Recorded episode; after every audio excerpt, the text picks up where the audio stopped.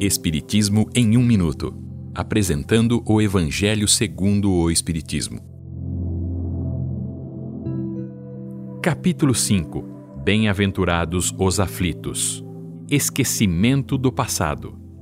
O esquecimento das reencarnações anteriores não é uma dificuldade para o espírito evoluir. Em certos casos, essas lembranças poderiam trazer humilhação ou exaltação do orgulho que perturbariam suas relações sociais e seu livre arbítrio.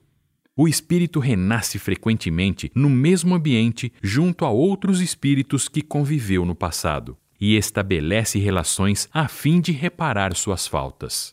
O esquecimento do passado ocorre apenas durante a vida corpórea. Ao retornar à vida espiritual, o espírito readquire a lembrança do passado. Contudo, durante as horas de sono, o espírito, com relativa liberdade, pode ter consciência de atos anteriores e sabe por que sofre. No momento que retorna do sono, perde esta lembrança. Cada reencarnação é um novo ponto de partida e o homem traz consigo o que adquiriu.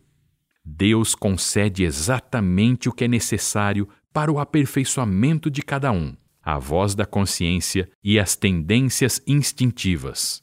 As boas decisões que cada um toma são a voz da consciência que o avisa o que é certo ou errado e lhe dá forças para resistir ao mal.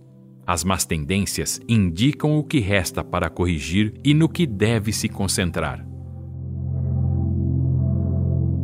Esta é uma livre interpretação. Livro consultado: O Evangelho segundo o Espiritismo de Allan Kardec, edição 3, em francês.